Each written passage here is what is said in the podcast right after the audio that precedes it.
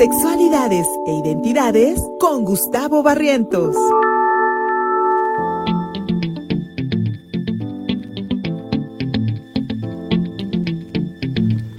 10 con 49 minutos. Aquí estamos contigo, Puebla. El tema, por supuesto, del feminismo nos ha ocupado toda esta semana y vamos a cerrar con mi querido Gustavo Barreto, sexualidades e identidades, porque muchos hombres, incluso que participaron en las movilizaciones del 8 de marzo, pues se asumen feministas, pero las mujeres tienen mucho que decirnos al respecto. claro que sí. Eh, mira, te voy a contar esto, es un fenómeno cultural. Sí. ¿No? déjame ausentar esta situación porque creo que nuestros teléfonos. Ajá. Listo, listo, listo, listo. Lo, es que luego tenemos así como. Interferencia de la NASA. Exactamente. de Casaguayo. Ajá. luego es un problema cultural. A los hombres nos han enseñado varias problemáticas que lo tenemos de, de facto, ¿no? Primero, el creer a la mujer débil. Exacto. El, tratar a la mujer con sumo respeto. Exacto. ¿Ok? Y sobre todo por un aspecto muy maternalista. Entonces, a partir de ahí también se nos ha dado este chip en el que los hombres también tenemos que ser proveedores, que tenemos también que, que verla de esa manera. Sin embargo, como mencionábamos en la semana, debemos de cuestionarnos justamente estas eh, enseñanzas que nos han dado de fábrica para poder replantear la masculinidad. Los hombres jamás podrán ser feministas, pero sí pueden ser aliados siempre y cuando comprendan las verdaderas necesidades que una mujer tiene. Nosotros también ejercemos dos situaciones que creo que debo de poner en la mesa, que hacemos involuntariamente. Una de ellas es el mansplaining. El mansplaining es este eh, micromachismos que ejercemos a las mujeres sin darnos cuenta sin hacerlas de manera consciente, como cuando nos sentamos en un transporte público y abrimos las piernas en B. Sí. Y entonces le quitamos espacio, a ellas. A ellas, exactamente. Y, entonces, y, entonces, por abrir nuestras piernas, pues estamos utilizando más, mayor espacio y, mayor poder. O cuando usas un WC y no te sientas y lo mojas todo. sobre todo, sobre, sobre, todo si es compartido. Lo que, hay, pasa muchos lugares que, que, son pequeños y que, no tienen la, la, diferencia. En Alemania, en, los, en, los, en, los, en los baños públicos dice, aunque seas hombre, siéntate. Claro. Aunque seas hombre, siéntate. Sí. Y eso creo yo es un micromachismo que practicamos. O sea, yo puedo, me paro.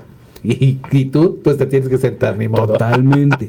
y el otro aspecto que también es muy importante que hablemos es el male gaze, que es, se podría traducir como la mirada masculina. Ajá. Que es lo que decíamos antes, ¿no? Por ejemplo, había eh, profesiones que eh, este, se veían con este male gaze, ¿no? Como por ejemplo las ingenierías, donde no podría haber una mujer ingeniera, o en los deportes, como el fútbol, que no podemos ver equipos de fútbol femeninos. Sí, era demasiado rudo para ellos. para exactamente. Y son igual de capaces y los partidos femeninos, los últimos que he visto, han sido súper emocionantes. Son, la verdad, creo, que creo, que tenemos una selección femenil más competitiva. Más apasionados que los de los equipos masculinos, honestamente. No caigamos, no caigamos otra vez en el, en el, en el male explaining y, y, y, tratar de, eso, de, destacar este atributos, atributos femeninos, porque como, como bien decías, Gustavo, aquí lo, lo importante es de que si eh, hay hombres que por supuesto eh, respetan y comparten las demandas, las demandas de las, de las mujeres, pero no es nuestra lucha. Jamás podrán vivir los problemas que viven las mujeres. Los hombres también tenemos sus propios problemas. Ahora, también, también, también sufrimos acoso, Fer. También sufrimos violaciones. Explotación, acoso. Y eh, violaciones por cualquier persona o cualquier aspecto. También cada persona sufre eh, en, su eh, situación. Sin embargo, hay, algo, hay un concepto que también me encantó ahorita que mencionaba Natalia en su participación primera, que hablaba del privilegio. Claro. El hombre tiene un privilegio mayor en las cuestiones económicas, en las cuestiones de trabajo, en las cuestiones eh, sociales.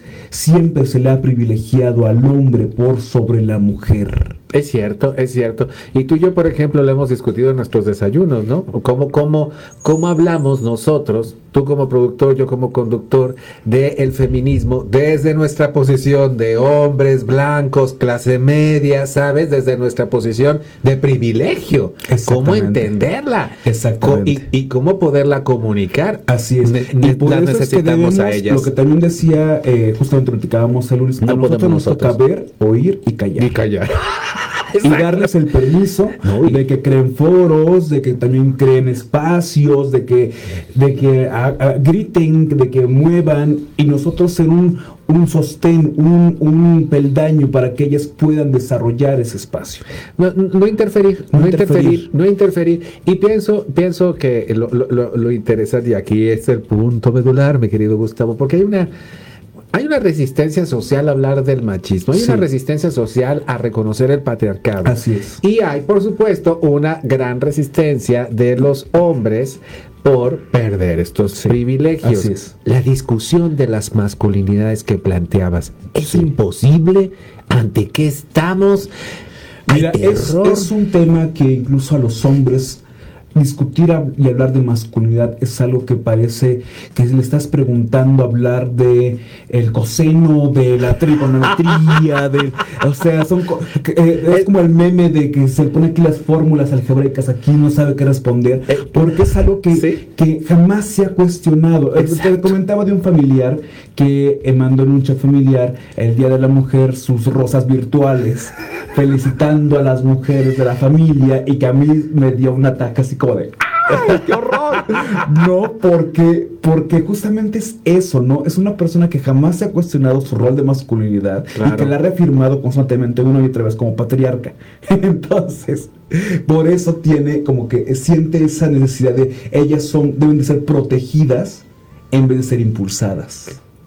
Claro, Claro, eh, no, no, no necesitamos, o sea, los hombres realmente en ese, en ese sentido, como bien dices, necesitamos romper todo este chip, esta, este constructo social de que tú eres el, poderoso, de que tú eres el proveedor, de que tú eres el fuerte, de que ellas necesitan este, tu protección, de que muchas de ellas también necesitan sacarse el chip de que si uno, si no tienen un hombre, entonces nadie las representa socialmente.